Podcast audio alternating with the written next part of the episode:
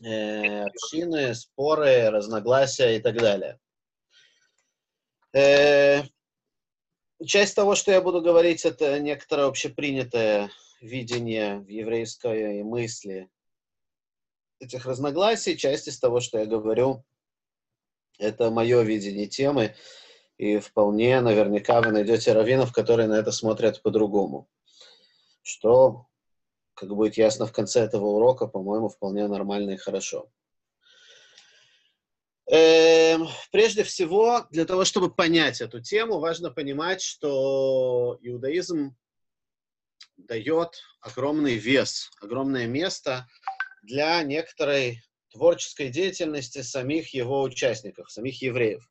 То есть в определенной мере или с определенного ракурса Бог подписывает с евреями у горы Синай договор, э, который э, не зафиксирован, который фиксирует какие-то определенные принципиальные вещи, но дальше Бог оставляет возможность евреям развивать этот договор дальше.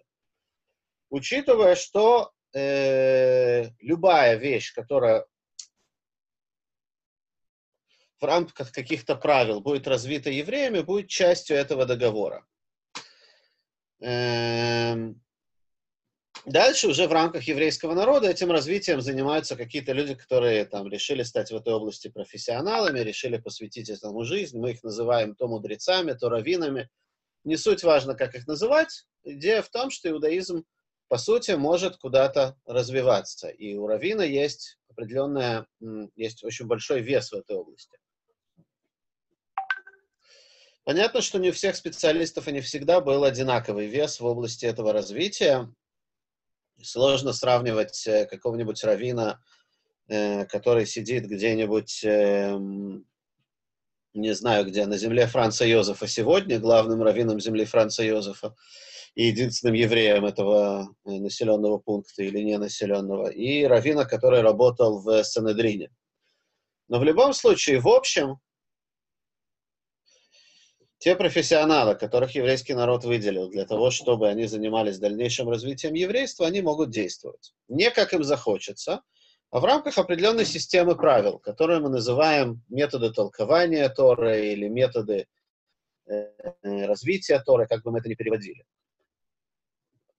То есть есть определенная э, метода, есть определенный процесс, через который очень хочется меня видеть. Я не думаю, что это очень такой важный момент лекции, э, через который есть возможность э, развивать дальше иудаизм. И мы видим, мы видим продукт этого иудаизма через 3000 лет. Естественно, очень многое, что евреи в нем развили, и Пурим, и Ханука, и куча других еврейских практик. Тут важно понимать один момент. Методы, которыми толкуется Тора, методы, которыми развивается еврейское право, часть из них подвержены логике, они логические методы. И, соответственно, то, что одному из мудрецов э, выглядит логичным, другому может выглядеть нелогичным.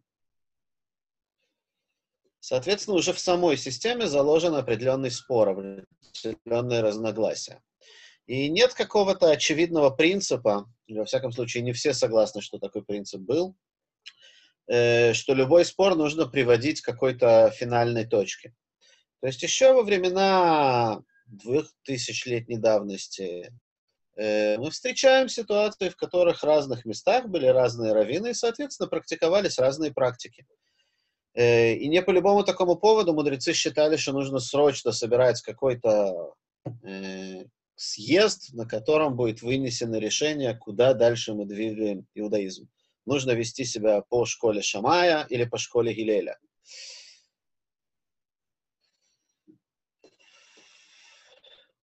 Хотя Маймониде, у Маймонида можно увидеть определенную такую тенденцию, что Рамбам считал, что все-таки идеально это приводить это к какой-то унификации, какой-то одной позиции, и что корень всех споров, которые пошли в устной Торе, в иудаизме, они связаны с некоторым э, падением уровней, падением планки и тяжелыми временами. Но, несмотря на это, э, как минимум большая часть зафиксированного письменного иудаизма показывает нам на то, что разные обычаи, разные практики, разные раввины с разными мнениями были практически всегда. Э, И это нормально, это часть иудаизма. Пока мы согласны о общих каких-то принципах веры и о общих принципах, как развивается еврейский закон. То есть, грубо говоря, во-первых, важно понимать, кого я имею в виду, когда я говорю равин. Равин — это не человек, который получил диплом. Диплом здесь э, играет абсолютно второстепенную роль. Равин — это прежде всего человек, община, которая считает его раввином. На себя его постановление. Это то, что дает ему силу. И чем больше сообщество людей, которые признают логические постановления данного равина, тем его авторитет в равинском мире растет. Э, в общем, как и в любой другой профессиональной области, или похоже, как минимум.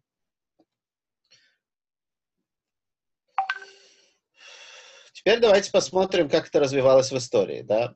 То есть то, что мне было важно сейчас зарисовать, что есть некоторая система правил, куда, что и как может развиваться. И вот как раз нарушение этой системы приводило к тому, что ортодоксальные евреи начинали считать кого-то, кто вышел за рамки правил, как уже течение не в рамках иудаизма, а течение вне иудаизма. Э, так произошло с христианством, которое э, отбросило некоторые принципы веры в результате и большую часть практики еврейской. Так произошло с Садукеями, э, с сектой этих самых Исеев, э, Баятосов, менее известная такая секта, менее исследованная. Э, и так в какой-то мере произошло с караимами, которые в трактовке и в развитии устной Торы не принимали э, тот консенсус, те рамки, которые есть в иудаизме, и считали, что в принципе развитие иудаизма это плод любого личного творчества человека. Куда хочу, туда и развиваю. Как хочу, так и трактую. Этим самым все перечисленные течения, в общем-то, нашли себя в неиудаизме, в глазах ортодоксального иудаизма, в отличие от многих и многих разных обычаев и споров, которые оставались внутри иудаизма. Э, это важный принцип для того, чтобы понимать, да, что остается в рамках, а что оказывается за забором. Э, если мы пойдем э, дальше, то примерно около тысячи лет назад еврейские общины, уже находясь э, много веков в изгнании, оказались под геополитически оказались в двух мирах, если можно так выразиться. Одна половина еврейского мира оказалась под властью ислама. Мы говорим про Ближний Восток, Аравийский полуостров, Северную Африку, все эти страны там от Египта на, востоке до Марокко на западе, и Испания к югу от Пиренеев. Да, она тоже была под маврами, тоже была под исламом. Это был один мир со своими проблемами, со своей системой жизни. И с другой стороны был весь христианский мир, все европейское еврейство, за исключением Испании – и в какой-то мер, мере стран э, вокруг там, Греции, Болгарии, ну, то есть Балканы, если можно так сказать, Турция. Это скорее тоже был такой пограничный мир. Э, как вы все знаете, со временем эти два еврейских центра начали называть как Ашкеназы и Сефарды. Ашкеназ, Германия на еврейских языках – э, Сфарад, Испания, именем двух центров, которые для, для этих стран являлись некоторым центром Галахи. Хотя, конечно, это не точно. То есть, да, действительно, Северная Франция и Германия была галахическим центром тысячу лет назад и 900 лет назад, и 800 лет назад, можно сказать, для ашкенадских евреев. С э, сефардскими евреями все было относительно сложнее потому что были раввины Египта, были, естественно, раввины Багда, Ирака и Ирана, тогда это не был Ирак и Иран, это ну, всего этого региона, и они считали, что они наследники Великой Вавилонской школы, ну, это действительно так было, наследники Гаонов, то есть э, вне ашкенадском ареале обитания евреев э, все было несколько сложнее, было много разных центров. У ашкеназов постепенно это тоже начало меняться э, евреев, э, француз, север Франции как центр перестал существовать, когда Людовик IX э, сжег все рукописи Талмуда в стране, и талмудической школе в, этом, в этой стране пришел конец в 40-е годы 13 века. В Германии евреев очень притесняли, гоняли из одного городка в другой, из одного княжества в другой. Центр постепенно начал двигаться на восток, в Австрию, оттуда в Польшу, и, по сути, из, из Польши по всей Речи Посполитой, Украины. Эм, у сефардов тоже все было непросто, как мы знаем. Евреев Испании изгоняют и Португалия изгоняют в конце 16 века, э, извиняюсь, 15 века. И они разъезжаются в массе своей по э, сиф, тех странах, которые мы назвали сефардскими, то есть Северная Африка, Израиль, э, Турция, Греция. Э, некоторое количество действительно евреев из Испании и Португалии переехали в Голландию, которая достаточно находилась в конфронтации с Испанией, и, с, э, и поэтому там евреи могли жить с относительной свободой.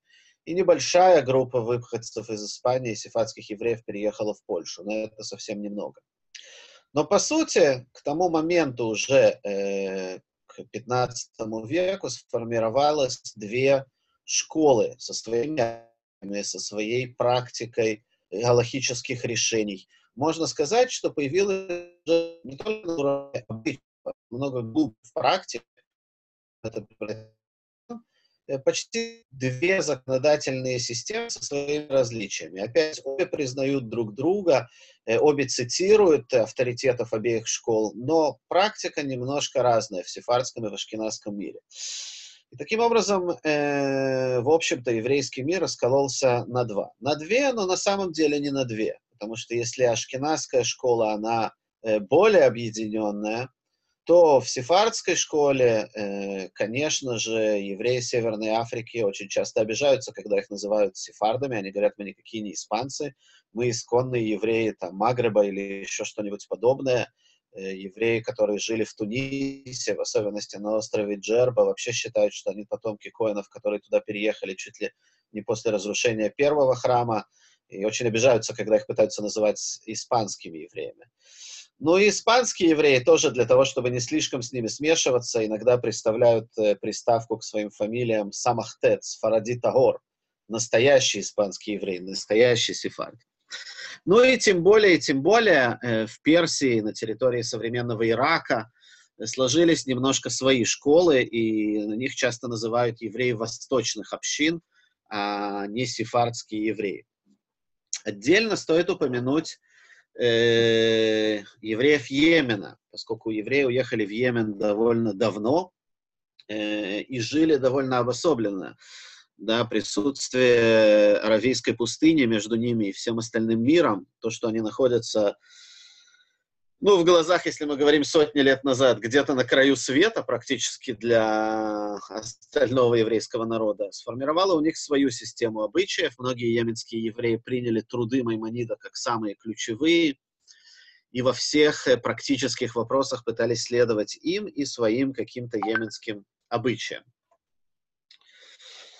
Э, хотя и среди ашкенадских евреев со временем появляются какие-то свои э, более популярные практики. Иногда это связано с географией. Герские евреи отличались от э, немецких, польские отличались от обоих.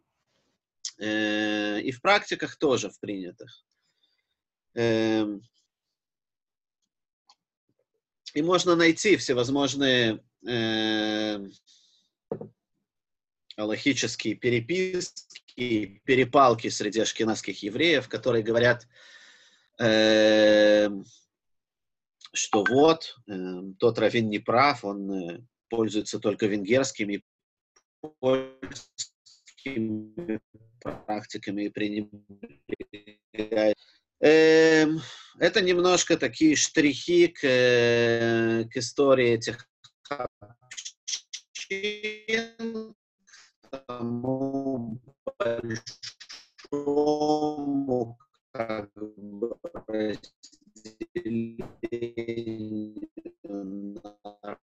Человек спрашивает, кто определяет, что это течение, это еретики.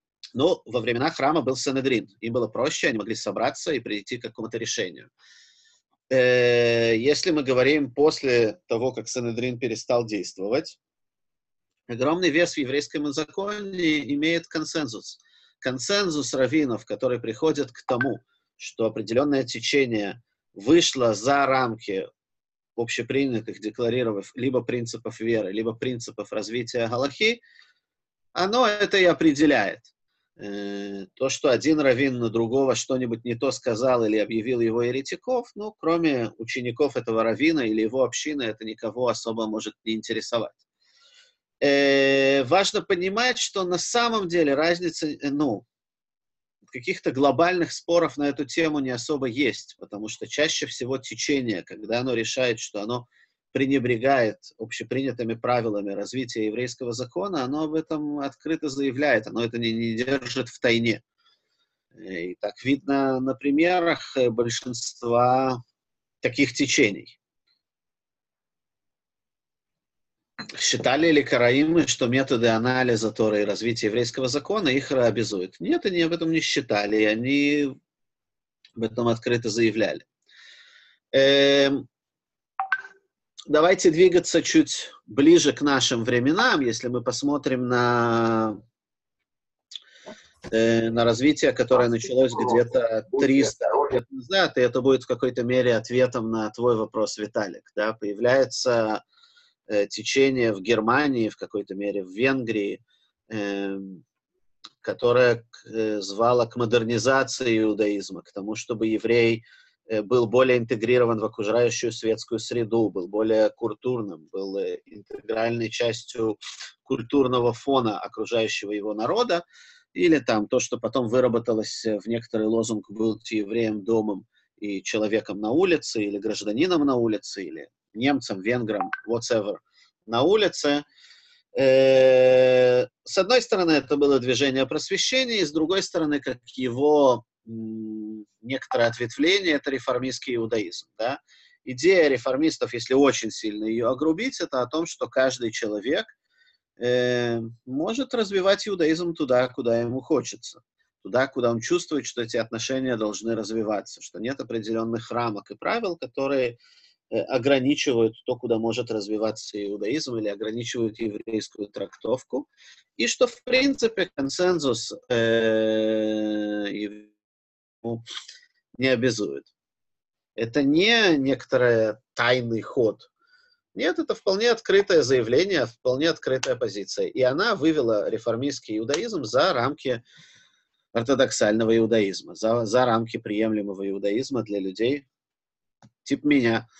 Э, как-то так. Э, потом, когда реформизм стал очень свободным или очень открытым, Некоторые э, считают вехой отсчета так называемый ужин с креветками, когда был первый э, выпуск да, реформисты в Америке. В Америке э, в уже XIX веке, в середине XIX века реформистское движение получает очень мощный толчок и появляется Э, высшее учебное заведение, которое должно готовить реформистских раввинов, и на их выпуск, если я не ошибаюсь, это было э, приглашается э, весь цвет э, и свет еврейского сообщества тогдашнего, в Америке, то часть из них, приехав туда на первый выпуск Равинов и обнаружив, что на банкете, на званом вечере в меню будут там креветки и все остальные некошерные продукты, решили, что это too much, это, это, не, это не то, мы хотели модернизироваться, но не настолько.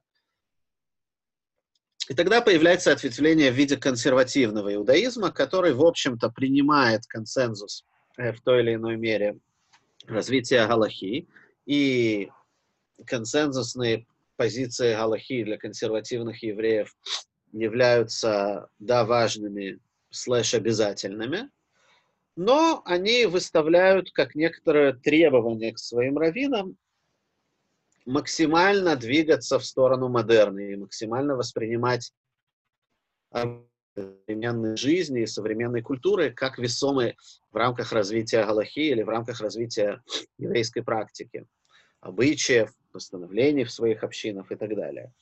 Или выбора мнений, когда есть разные мнения в Аллахе. Что тоже является не таким нарушением рамок, но в какой мере да, что это некоторые внутри еврейского закона. Э, это такой был более развернутый ответ на твой вопрос, Виталик, насчет того, что некоторые течения, они вне. Давайте вернемся к тому, что внутри и как оно э, развивается дальше. Итак, у нас есть ашкеназы, огромная община, сефарды, это огромная община, йеменские евреи. По сути, последние несколько сот лет в основном э, разница между разными общинами в ортодоксальном еврействе касается либо обычаев, и важно понимать, что в еврейском мире обычаи носят вот краску, яркость, ощущение, осязание, э, ну, повседневном уровне, когда это некоторый клей, который консолидирует общину, а институт общины, он крайне важен для иудаизма, потому что иудаизм — это штука не просто индивидуальная, это штука социальная. Так вот, э, обычаи очень разные, обычаи, естественно, в разных краях, под очень-очень многими э, влияниями, но по сути, хотя но обычаи — это очень важная компонента иудаизма, мы относимся к ним очень трепетно и считаем их что-то чем-то святым. Поэтому, когда вы слышите равина, который говорит, это не закон, это просто обычай, это нельзя перевести как то, что, ну, это не обязательно делать, это не так важно, хотите делайте, хотите нет. Нет, обычай — это очень важная вещь, просто это не закон. Но это очень важная вещь, да, точно так же, как, я не знаю, если можно привести такой пример — в любом обществе есть законы, а есть нормы поведения. И да, может быть, какие-то нормы поведения не являются нарушением какого-то пункта законодательства, но это не делает нормы поведения в обществе чем-то неважным. Точно так же и нормы поведения в еврейских обществах и в общинах, они довольно важны. Э, но на сегодняшний день в большинстве ортодоксальных общин разницы, они не столь, они, во-первых, в обычаях, разницы в Аллахе, в законе, они не столь диаметральны. Да, могут быть какие-то более популярные позиции, облегчающие в одном течении, более строгие в другом, в каких-то вопросах. Эм, они не обязательно, так как их любят рисовать, что эти во всем устражаются, а эти во всем облегчают. Это не совсем правильный подход. Э, да, например, там все знают, что хабадники в Песах любят сходить с ума и коллекционировать всевозможные устражения так, что у любого нормального представителя другой общины волосы дыбом встают на голове. Но это не означает, что вся хаббатская практика в Песах, она устражающая. Например, э, вот только сейчас, буквально там, до того, как э, э, начать этот урок, занимался вопросом, как откашировать сковородку, э, если не кошерно, как откашировать кашировку, э, сковородку, если в ней кушали квасной на Песах. И в этом вопросе, как ни странно, Альтеребе, основатель хасидизма Хабад, склоняется к облегчающему методу, когда кашируют на Песах, в отличие от от некошерных продуктов. То есть это не то, что в Хабаде во всем, всегда во всем устражаются и это где-то там во всем об, а, облегчают. Нет.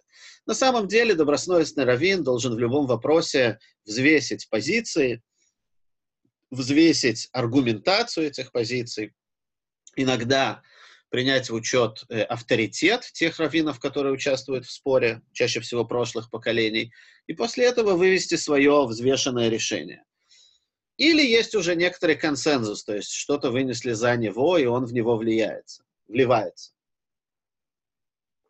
Это насчет Аллахи. В обычаях, конечно, есть очень много всевозможных и разных обычаев. Иногда на них влияет какая-то практика, которая была в некоторых странах. Э, влияние окружающей культуры, несомненно, может быть. Какие-то события локально, которые происходили в тех или иных общинах, могли приводить к каким-то особым обычаям. Раньше в разных общинах были, например, свои пуримы, вдобавок к общему пуриму, да, то есть какие-то даты, когда община освободилась от каких-то гонений, И до сих пор в разных общинах находим всевозможные праздники, которые э, в других общинах не празднуются. Например, марокканские евреи на следующий день после праздника Песах, по сути, у нас это еще последний день Песаха, э, празднуют Мимуну, да, празднуют э, некоторый вечер такой со всяким сладостной едой и так далее. Э, есть куча разных дат, которые установились в разных общинах. У сефардов они сохранились чуть лучше, у ашкеназов чуть слабее. Из-за того, что ашкеназское еврейство в какой-то мере пережило катастрофу, пережило какие-то очень мощные миграции и гонения, и поэтому традиции сохранились не так хорошо. Э,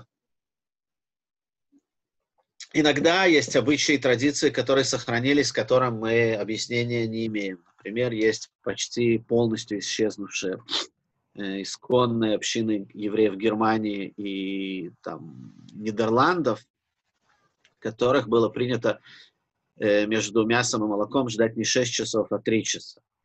Я видел где-то какую-то попытку объяснения, что это связано с тем, что в Нидерландах люди очень любят жевать после еды лакрицу, и она очищает рот, но Очевидно, что это объяснение появилось после того, как был такой странный обычай, который мы не умеем объяснить. Во всяком случае, мне так кажется.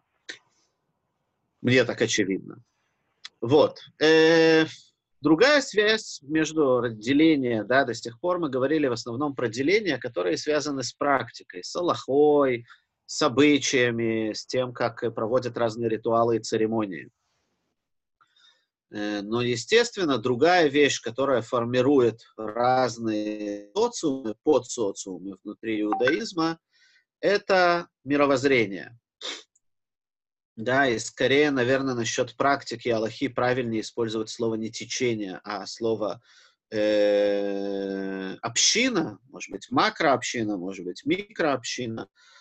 А вот насчет мировоззрения более подходит, на мой взгляд, слово течение, да, потому что течение имеет некоторый вектор, некоторую направленность. Это не просто собрание людей, которые оказались в одном месте волеем случая, объединились в общину, а это люди, которые преследуют какую-то цель, какую-то идею.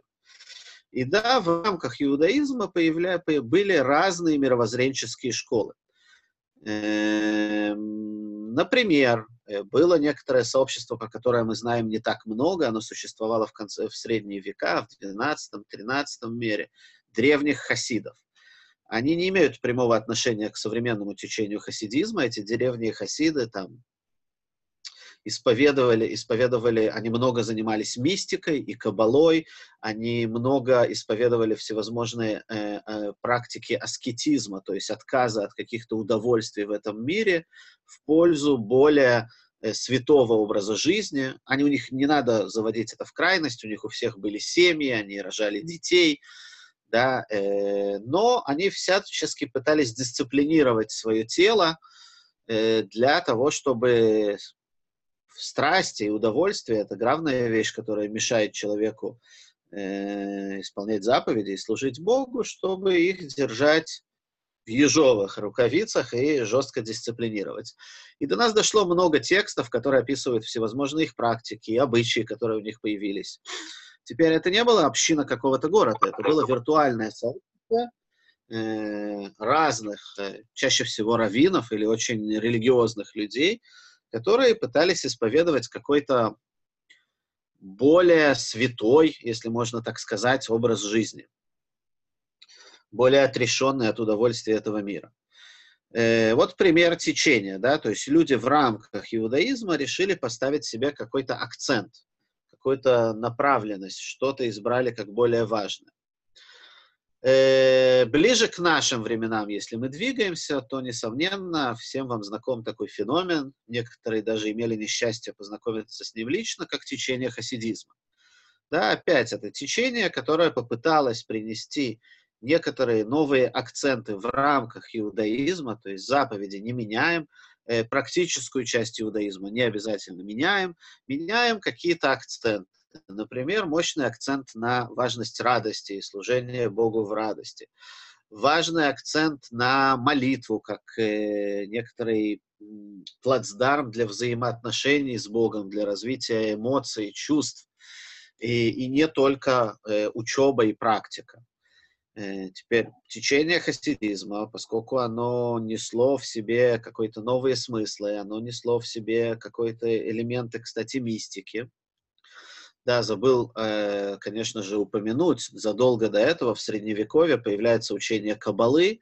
Э, поначалу оно было, ну, то есть учение Кабалы мы верим, что было задолго до этого, было еще во времена храма, что это интегральная часть Торы, но оно было закрытым учением для какой-то горстки последователей и горстки избранных раввинов, которые решали после того, как они разобрались во всех остальных, э, во всех остальных э, частях Торы, решали заняться мистикой. Так вот, мистика, начиная где-то с 15 века, начинает все более и более распространяться и быть популярной.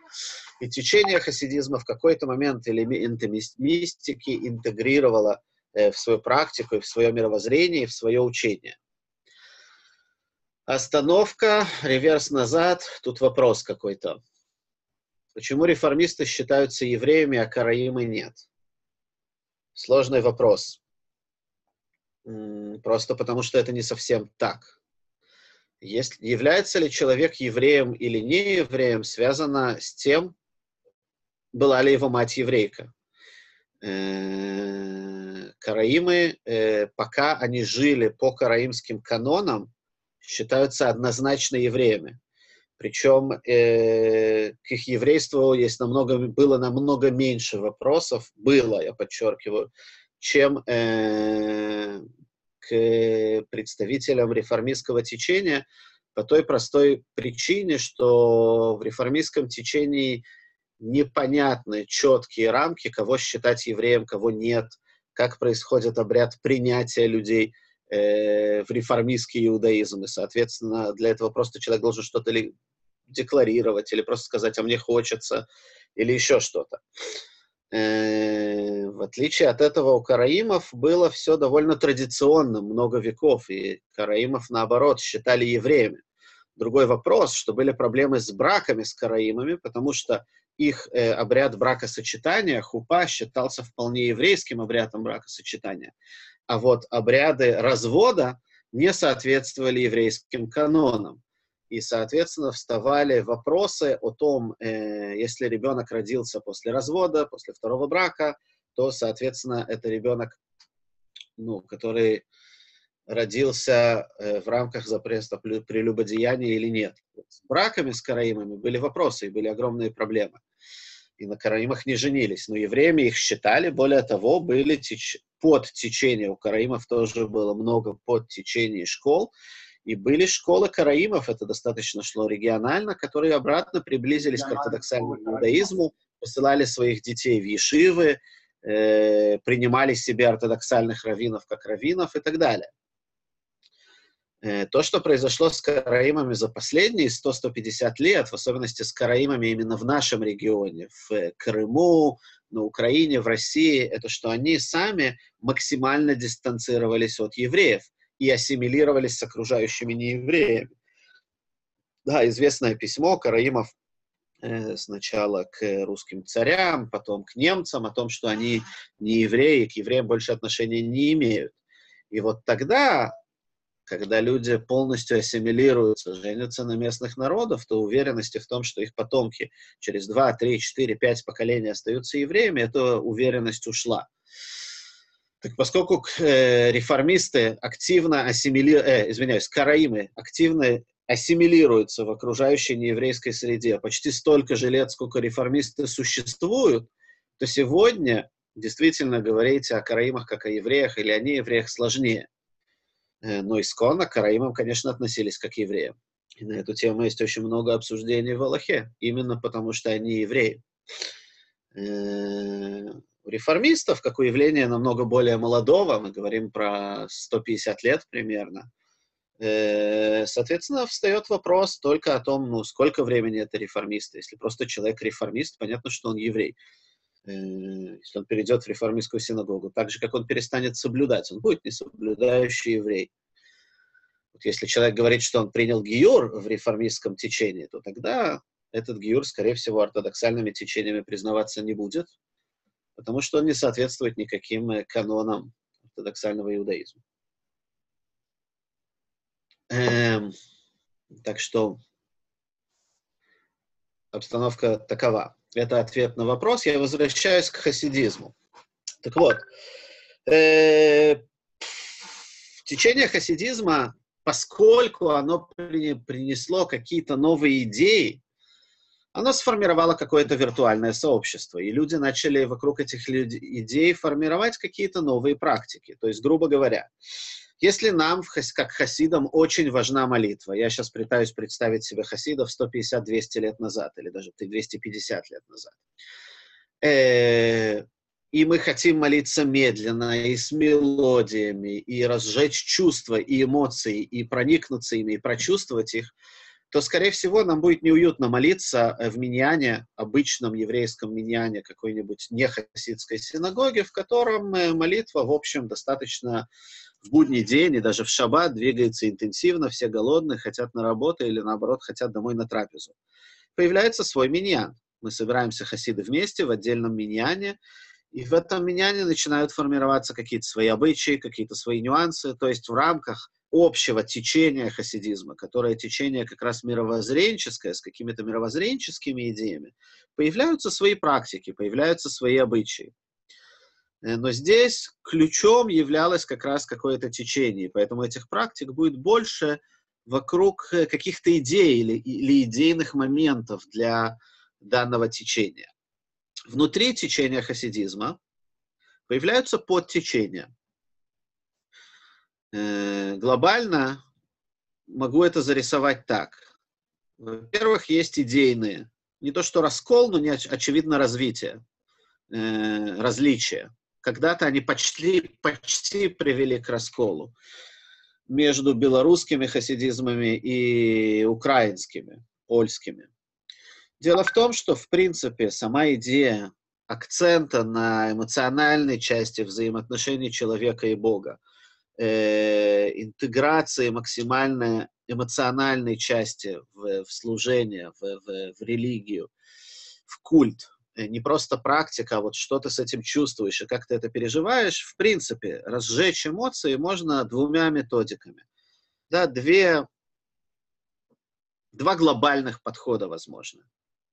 И на самом деле мы, как мадрихи, много пользуемся этими двумя подходами, потому что для нас эмоциональная вовлеченность участников очень важна. Один я грубо называю методом допинга.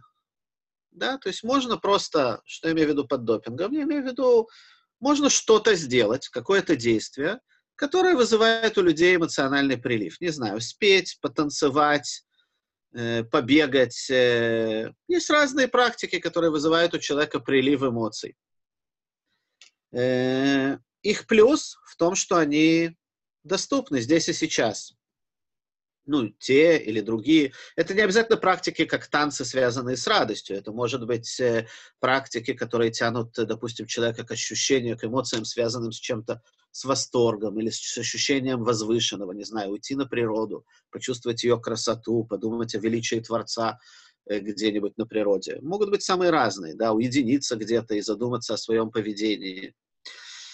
Эм да, например, Любавический Рэбе ввел такой обычай, такую практику для своих последователей, для хасидов, чтобы в день рождения человек пытался уединиться на какой-то там интервал времени, на полчаса, на час, и действительно разобраться в своей жизни, понять, где ты находишься, куда движешься.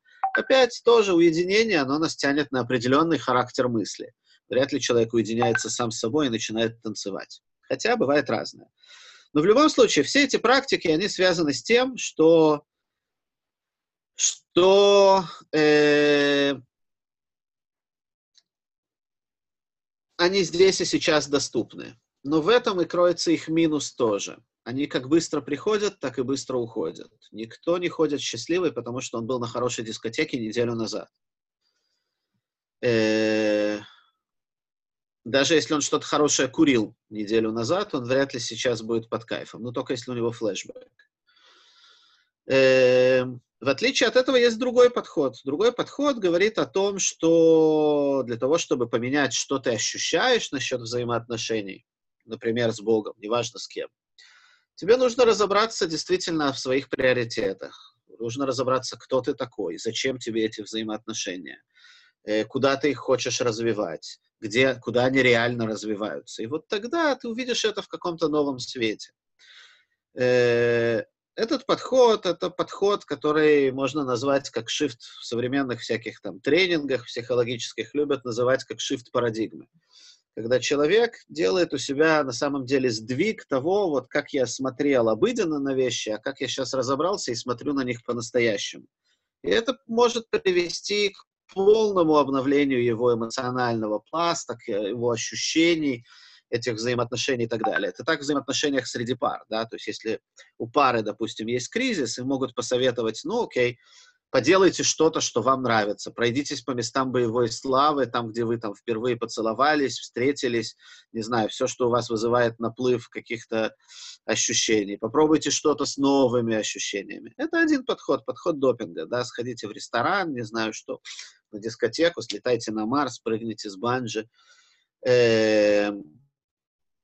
И второй, второй вариант, действительно, разберитесь, пойдите на какую-то серию, не знаю, встреч, может быть, даже с какой-то помощью или с каким-то консультацией, где вы разберетесь глубже, что означают для сегодняшних вас ваши взаимоотношения. И то, и другое приводит в итоге к э, краскам, но второй подход, он, естественно, более сложный. Он не здесь, а сейчас. Он требует, требует огромного вклада, концентрации, фокусировки на этом – но с другой стороны, это минус, конечно, но его плюс в том, что его результат, он долгоиграющий. Его плюс в том, что человек, у которого произошел такой сдвиг парадигмы, который по-новому оценил свои взаимоотношения и почувствовал их по-новому, это не здесь и сейчас. Это остается играть на много времени, на дни, недели, месяца, может быть, на года. Э, и вот хасидизм тоже где-то раскололся на два таких подхода.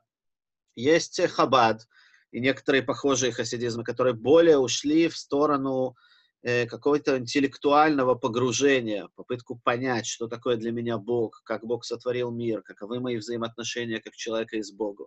Отсюда огромный элемент мистики и попытки ее понять.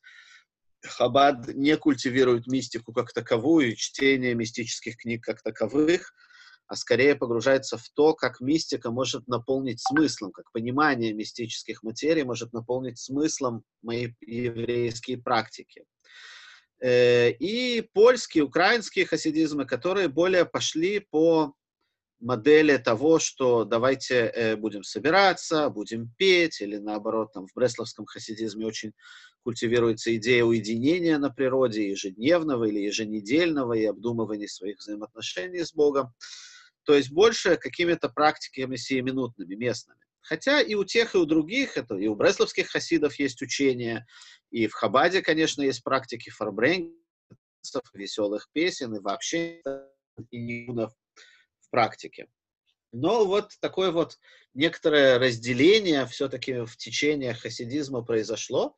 Потом сам по себе хасидизм начал дробиться на подтечения, какие учителя, какие раввины для своих учеников, какие практики ставили краеугольными, или просто делились по какому-то географическому делению, да, вот в этом городе был свой рэбби, у него появился свой двор, а у этого свой, и кроме как какими-то практиками, обычаями на, на общинном уровне, на уровне там мелодий и так далее, э, между ними, может быть, и не было большой разницы. Э, более того, большие хасидизмы иногда дробились на несколько маленьких или несколько больших, если им очень повезло. И этот процесс происходит до сих пор. То есть до сих пор можно видеть хасидизмы, которые там, я не знаю, хасидизм надворно, который поделился на надворно Петахтиква и надворно Иерусалим, и надворно еще что-нибудь. То есть уже какие-то современные хасидизмы, которые раскалываются на более мелкие дворы. Это может быть э, деление на общины, это может быть э, старый учитель умер, и молодые учителя, его дети или последователи кто-то выбрал, какие-то ученики выбрали одного, какие-то другого. Ну, естественно, это могут быть политические разбии, распиливание, я не знаю, синагог, ешив, влияние, власти, э, поскольку никто не святой, все имеют какие-то человеческие качества. Кстати, и вас, как э, в той или иной мере встретившихся и пострадавших от Хабада, могла постичь та же участь. Не далее, чем 4-5 э, поколений назад, Хабад раздробился на три и аж четыре разных Хабада. Был Хабад Любавич, Хабад Ляды, э, Хабад Рыцица, Хабад Нежин, Хабад Капуст.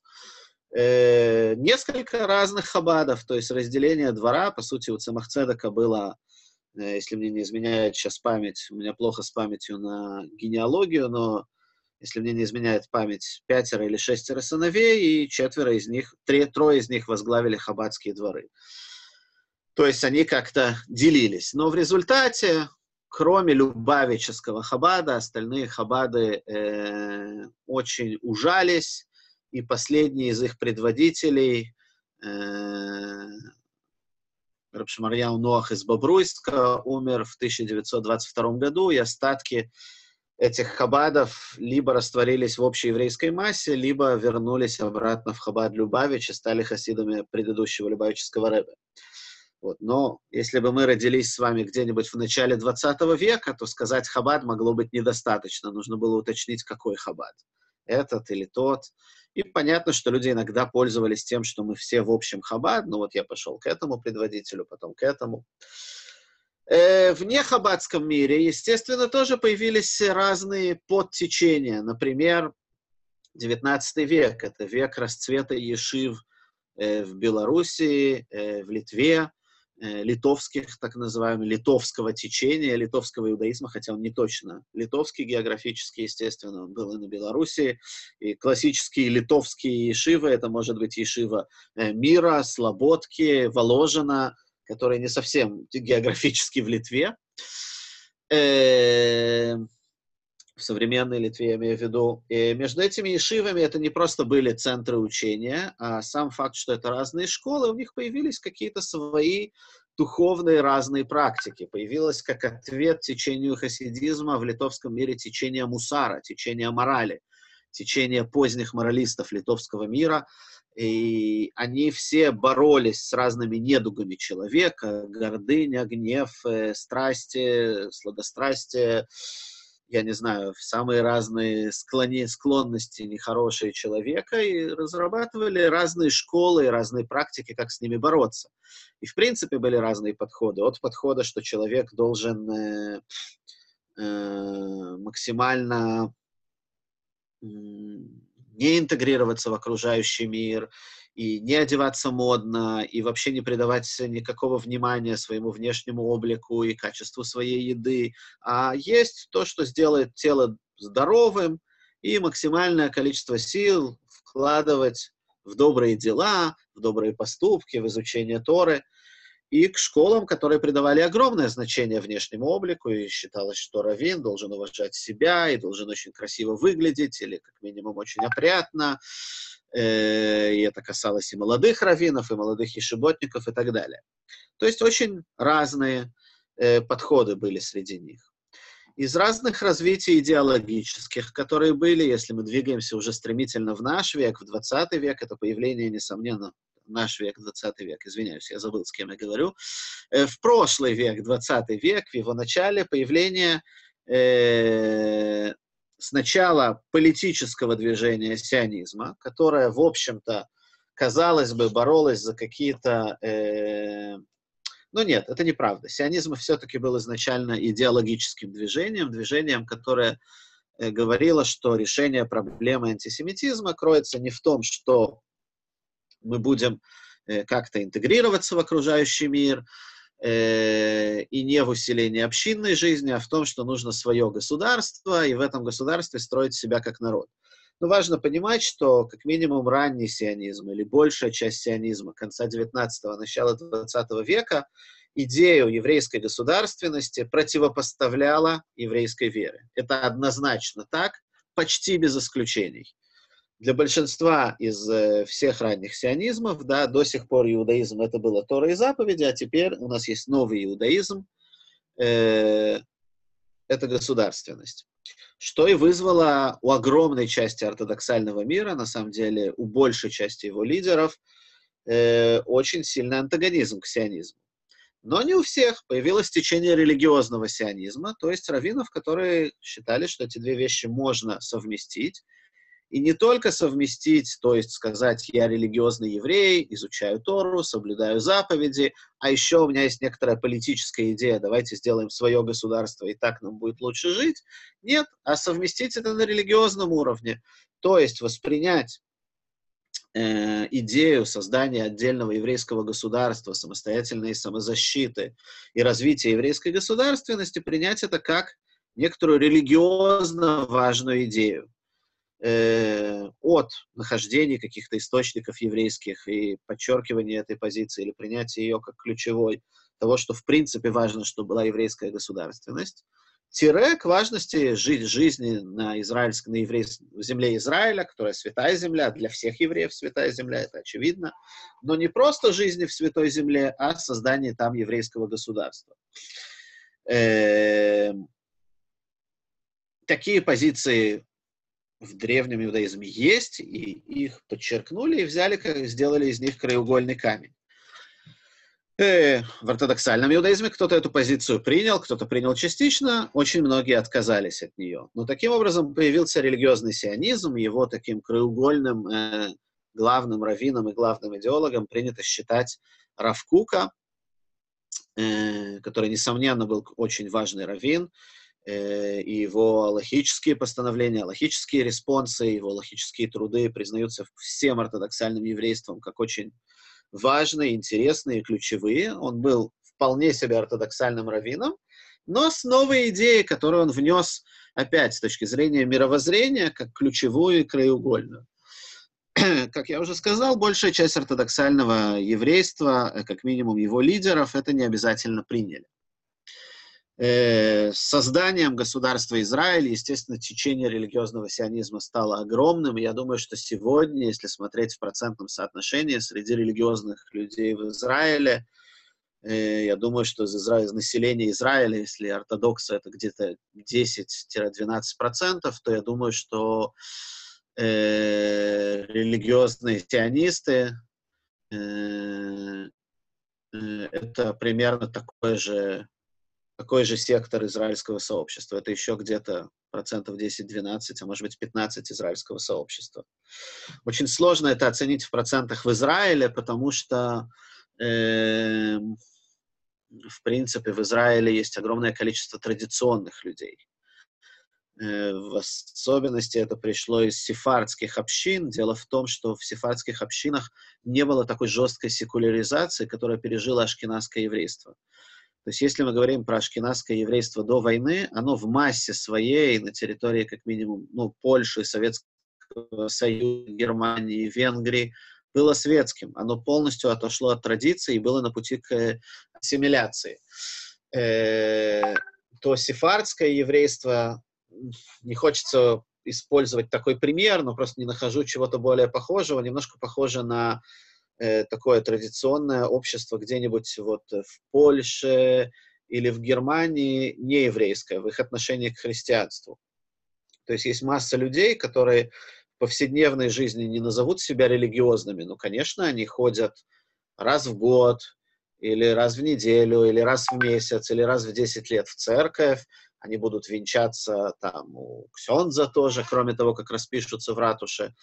То есть какие-то христианские традиции они сохранили, традиционные люди. Так вот, в сефардском еврействе Лавдель э, было то же самое, да, то есть не было какой-то жесткой секуляризации, есть огромный пласт людей, которые что-то соблюдают, а что-то нет, и они вообще не принадлежат никакому течению.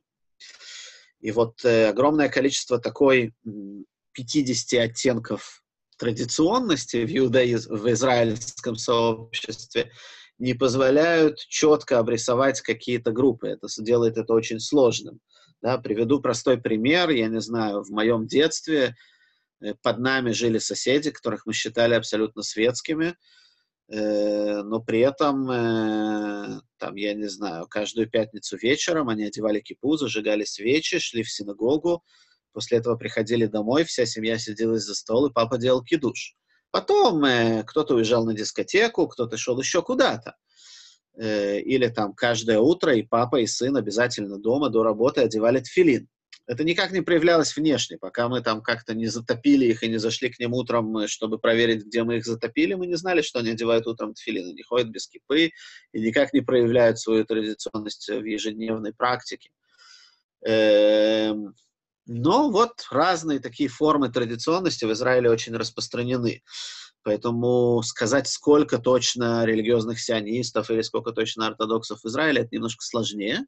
Но определенные исследования в этой области ведутся. Израиль подписан на всевозможные э, международные соглашения. Участие в разных подкомиссиях ООН требует от государства вести постоянную статистику, и в э, рамках статистики, которую ведет Центральное бюро по статистике Израиля, есть и опросы о том, как вы самоопределяете себя, как ортодоксы, как религиозные сионисты, как то, как это. Э, в общем, какая-то статистика в этой области ведется, и даже есть какие-то наблюдения по динамике. Вот, еще одно очень важное течение появилось в Америке. Понятно, что в Америке концентрация так называемых вот чисто религиозных сионистов меньше, потому что если ты религиозный сионист, не очень понятно, чё, какого черта ты живешь не в Израиле.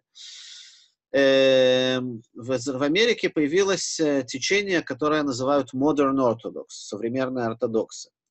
Его можно разделить на две фазы. Одна более древняя — это ортодоксы, которые считали, что интеграция в современную науку, в академию, она очень важна, и раввины пошли в университеты, получали академические степени, и, в принципе, это немножко близко к позиции Маймонида, который считал, что любые знания, даже научные знания, суть познания Бога, когда я изучаю химию или физику, понятно, что Маймонид такими мысля... категориями не мыслил, но когда я изучаю химию и физику, я, в общем-то, изучаю, каким образом Бог сотворил мир и какими законами Он его управляет, и это и есть часть моего постижения Бога. Какой-то отголосок этого нашел себя в течении Modern Orthodox раннем, э, в современных ортодоксов. Это люди, которые пытались совместить академию, науку э, и иудаизм. Появилось их, э, их оплотом считается Ешива университет. Ешива University — огромный университет в Манхэттене, в, в Нью-Йорке. Э, и самым ярким лидером этого течения, огромное течение в Америке, важно его понимать, речь идет о огромном течении, намного больше, чем, допустим, Хабад. Э, его таким легендарным лидером считался раввин Джей Би Соловейчик, Ивбер Соловейчик. Эм, но со временем в это течение просто влилось огромное количество ортодоксальных евреев в Америке, которые не приписывают себя какому-то другому течению и которые пытаются интегрировать себя в современную американскую жизнь, культуру, э, быт, но при этом хотят соблюдать строго, не нарушать заповеди, хотят строго соблюдать заповеди и традиции, и считают очень важным изучение Торы важно понимать, что действительно для нас на постсоветском пространстве мы живем в некотором, вот еврейская ортодоксальная часть общества живет в некотором вакууме.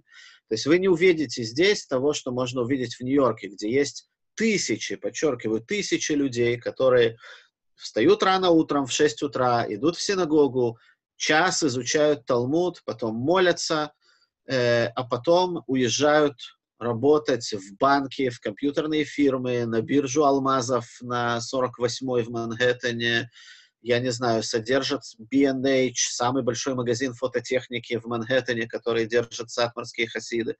То есть огромное количество ортодоксального сообщества в Америке э, живет, работая на абсолютно светских работах. Э, в Америке нельзя уволить человека. Это не только в Америке, это Британии, в Бельгии, в Англии, во многих. Э, везде, где есть большие ортодоксальные общины.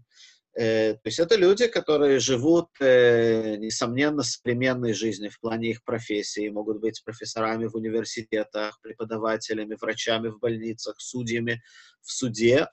Понятно, что за интеграцией профессиональной и научной идет интеграция культурная. Ты сидишь с этими людьми, вы слушаете какую-то одну музыку в офисе, Э, и поэтому не всегда вечером ты возвращаешься в синагогу помолиться. Иногда ты берешь жену, идешь на концерт, на какой-то концерт. Ну, то есть идет очень активная, есть очень большая, большой элемент интеграции ортодоксального сообщества в окружающее сообщество. И сегодня, когда имеют в виду, когда говорят modern orthodox, не обязательно говорят о чем-то идейном, о какой-то идее интеграции науки и Торы, а скорее говорят о ортодоксальных евреев, которые пытаются вести при этом модерн, современный образ жизни в той или иной мере. Э, это тоже очень важное большое течение. Э, философские труды, мысли Джей Би Соловейчика очень много переведены. В какой-то мере э, его последователем сегодня, он ныне уже, естественно, покойный. Естественно, почему, естественно, не знаю, но он уже много лет как покойный. Еще до того, как большинство из вас родилось.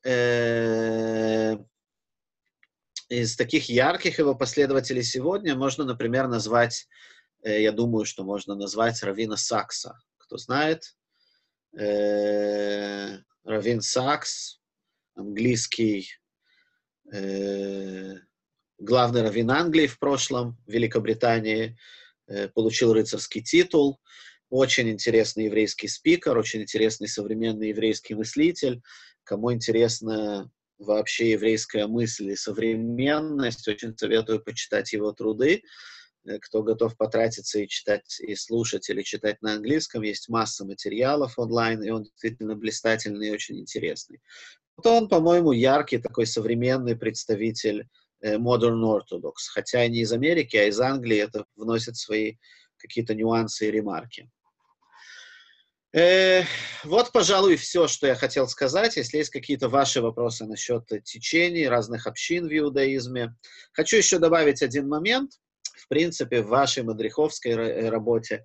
Э, может быть довольно интересным, если вы ищете чего-то яркое, различные попури. То есть есть разные сайты в интернете, которые коллекционируют обычаи разных общин, связанные с какими-то событиями, например, обычаи разных общин на Песах, или обычаи разных общин, как они празднуют свадьбу, или как они празднуют бармицу. Да, то есть это либо дата, либо события в разных общинах это бывает очень ярким. То есть я когда-то набрал в интернете и закупил каталогов разных общин, как они разные церемонии празднуют. Это очень ярко, это очень разнообразно. И из этого можно делать всевозможные попури в ваших клубах э, на разные темы. Если вы ищете что-то яркое, костюмированное, то можно пробовать, хотя это чуть сложнее, нужно подготовиться, но разные блюда, которые приняты в разных общинах, можете немножко загрузить ваших раввинов и раввинш, может быть, они помогут вам приготовить немножко иракской кухни, йеменской кухни, алжирской кухни, и так далее, на, связанные с разными праздниками. Но не всегда нужно готовить кухню, можно по-разному разнообразить, есть одежды, есть церемонии специфические для разных общин. Все, у меня все. Хочу всем пожелать э, кошерного, хорошего, радостного, наполняющего праздника Песах. Э, у нас у всех сейчас заканчивается очень важная дата для хасидов Хабада. Мы говорили сегодня про течение это день рождения Любавического Рэбе. Рэбе всегда говорил, что день рождения — это день, когда э, к человеку приходят новые силы, новая энергия. И это продолжается, поскольку это вещь, связанная с его душой, а не с его телом, то даже после смерти человека это продолжается. Поэтому да, день рождения человека важен даже после его смерти.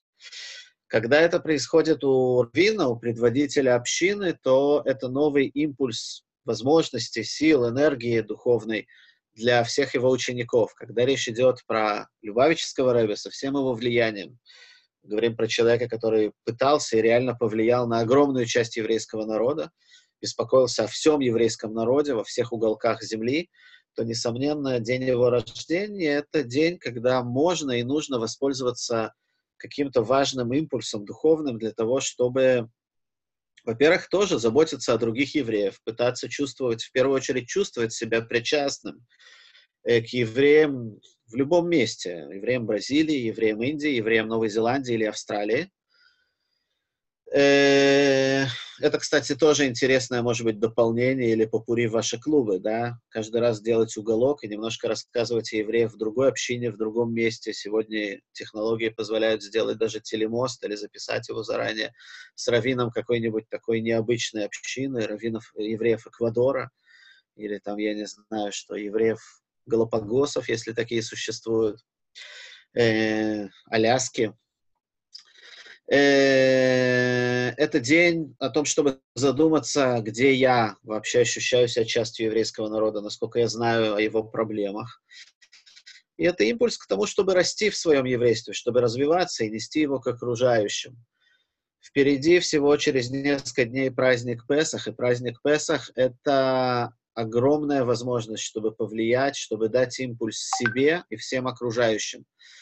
Э, давайте воспользуемся этим и не прозеваем эту возможность хорошего кошерного праздника Песах. Натан спрашивает, э, грамотно ли сравнивать реформистов с христианами.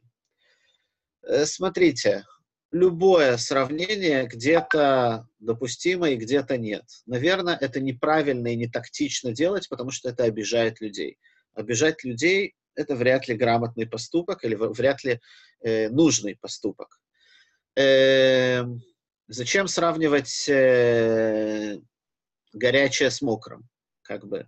Это разные явления, разного характера. Да, и течение э, и идеологию реформизма, и идеологию христианства ортодоксальный иудаизм не приемлет. Э, и постановления галахические, как христиан, так и реформистов, ортодоксальные евреи за еврейские, за галахические не считают. Но большинство реформистов — это евреи.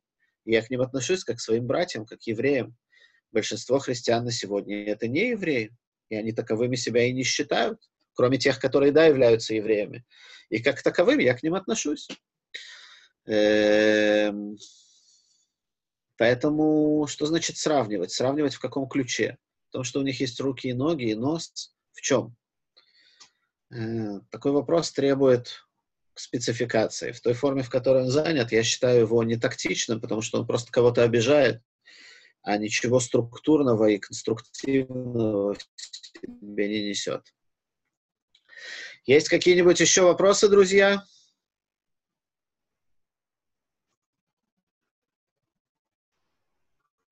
Нет, больше вопросов нет. Хотелось бы сказать огромное спасибо за то, что, как всегда, было очень информативно, классно и вдохновляюще. Вы классный. Окей, друзья, тогда веселого, кошерного полезно, течение Египтов успешно вышли, и нового роста, и новых горизонтов. Встретимся уже, скорее всего, после праздника. До новых встреч, друзья!